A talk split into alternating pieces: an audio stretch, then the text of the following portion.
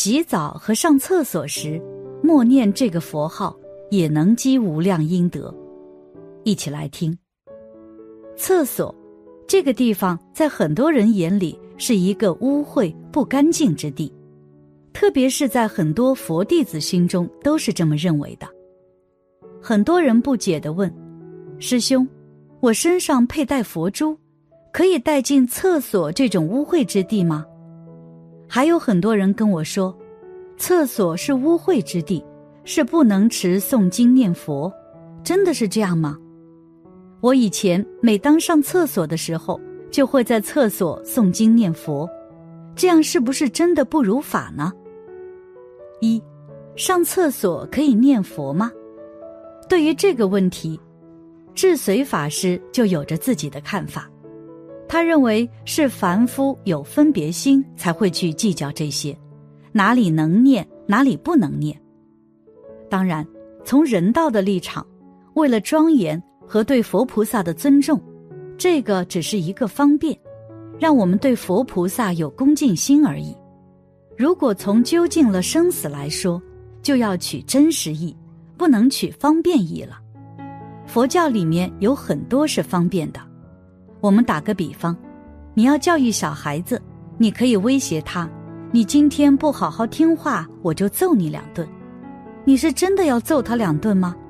他即使犯了一点点过失，你也会原谅他，或者表示一下就过去了。佛法里面也有很多这样的，它只是一种方便说法。方便说法不是说没有意义，它也有意义，它是为了维护某个层面的东西。比如我们面对三宝时，就不能随随便便，就要恭敬，要有礼仪，要注重衣着等等。但是。你看济公活佛，你能说他不守规矩吗？他吃肉喝酒啊，他算不算犯戒？其实这个就要从不同层次来理解了，不同层次的行为是不一样的。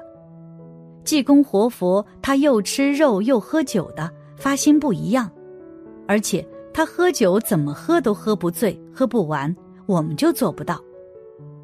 这个不能看表面现象。要看内在的意义，济公活佛只是通过这种方式来展现他的一个境界，表达他的意图。他是要通过神通来度化众生的，他显现为疯疯癫癫，就掩饰了自己的身份。一种标准来衡量很多问题，这样就束缚了自我。佛门里面也有很多规矩，很多基本事项上的要求。它是在维护大体，维护形象。我们在卫生间里面不念佛，是从尊重三宝的角度讲的。如果在卫生间里往生怎么办？在卫生间去世的人也有啊，蹲下去就起不来了，那怎么办？从往生来讲，任何事情都不能障碍往生。在地狱里都可以念佛，在卫生间里为什么不能念佛？脏的地方、杀生的地方都可以念佛。其实，念佛本身是没有要求的，只是我们自己在比较哪个地方更好，哪个地方更适合念佛，这是凡夫的比较而已。但站在集体的层面，佛堂、寺院、大众，我们要遵守基本的规矩，是为了维护这个团队的形象。如果从个人讲，从修行讲，卫生间里念佛是没有任何障碍的，哪里都可以念佛。你喜欢出声念，你就出声念，不要在乎这个细节。当然，你要在乎这个细节，认为我要尊重三宝，也无可无不可。你个人喜欢哪种方式念佛，就以哪种方式念佛。其实一切万法由心造，我们觉得它是清净的，它就是清净的。我们认为它是肮脏的，它就是肮脏的。上厕所时，我们可以观想布施恶鬼道众生。恶鬼道的众生本来就非常缺乏福德，没有资格享受人类的美食，所以他们只能寻找肮脏的东西作为自己的食物来填饱肚子。即便如此，也要依靠他人布施和回向，才能真正的获得。总之，在佛门法门之中，并没有说不能在厕所念佛。其实，只要在厕所念诵一个咒语，即可将不干净、污秽之地转化为甘露。当然，仅限于一个咒语。如果在厕所念诵阿弥陀佛、大慈大悲观世音菩萨，这就是不恭敬的，一定要切记。二，洗澡时可以念佛吗？洗澡时，我们可以念金刚萨埵心咒，把心观想为甘露，洗净自己的习气和业障。从密法的角度，呈现出来的一切是什么的时候，要看从谁的角度。譬如桌上的一杯水，人类看了就是水，恶鬼道看了就是脓血，畜生道看了就是住处，地狱道看了就是铁汁。天人道看了就是甘露，八地菩萨看了就是佛母，而在佛眼中就是圆满的大法界。水只是一个例子，山河大地等一切都是如此。不要过多相信自己的眼识、耳识等等，这些都是无名业力的产物。正如佛陀所说，凡夫的一切感官都是非正量。我们感官面前所显现的一切皆是假象，根本靠不住，往往会判断错误。譬如去年认为对的事，今年知道错了；前一天确认无疑的事，第二天发现并非如此。我们却总是太相信自己，所以凡夫的眼耳鼻舌身意都是靠不住的。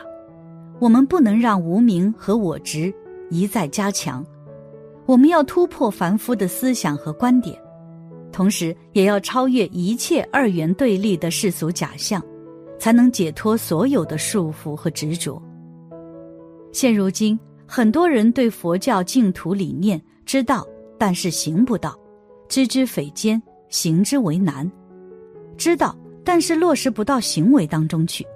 他一念一念，还不是至诚心，还不是恳切心。还是带着许多世间的名利心，或是虚假的心，外现贤善精进之相，内怀虚假，以这样的心去念，就不能跟佛感通。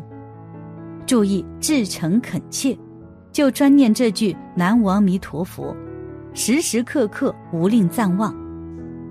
二六时中，你都不要忘记这句佛号，哪怕暂时的忘记都不要，要忆佛念佛。从早到晚在佛前礼拜持诵，一般都应该有一个佛台供养阿弥陀佛，在那里礼拜诵读净土经典，要立一个定课。随自己的具体情况，工作忙碌，功课就简短一点；如果工作闲暇，时间比较多，功课时间就立得长一点。这就叫定课。立定一个课程是很有必要的。定课就要专心去念，同时把散念也要抓住，在工作生活当中，行住坐卧都要去念佛。其实这个世间最好的职业就是扫扫地，不动脑筋。你扫一下地，念一下阿弥陀佛，做不用心的事就好念佛。睡觉的时候也不要中断这句佛号，你带着这句佛号躺下去，但是这时候。这里就不要出声念，就要默念。你躺下去，睡前的念你就念这四个字。如果能随着呼吸念，那更能摄心。在家里衣冠不整齐的时候，或者是洗澡的时候、抽解的时候，或者到那些不洁净处，或者这些垃圾场，或者那些农贸市场，这时候你也不能因为在不洁净处你就不念。你还是要保持念佛的念头，心里默念。这时候默念的功德和你出生念的功德一样。为什么？你这时候在不洁净处去出生念就不太尊重，以当时的情况，从礼仪方面都不是太合适。这些都要善巧的处理。最后提出念佛的一个原则：不管是大声念还是小声念，还是金刚念。还是心里默念，但一定要心里念得清清楚楚。这句佛号是从心里念出来的。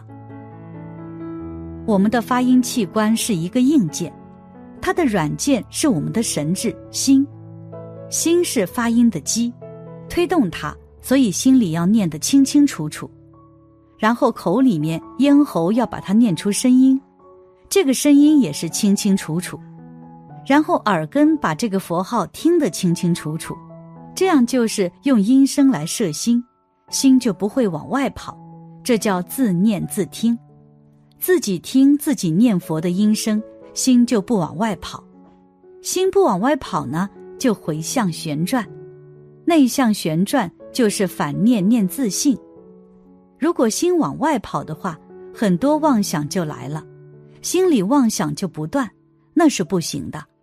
要把它摄住，心不往外跑，这样念佛的念头就渐渐的纯熟纯一，这样念佛的功德最大。这些都是很平白的字眼，却是印祖一生的经验之谈。自念自听，清清楚楚、明明白白，就能够使我们的耳根最大限度的把自信的圆通常显发出来。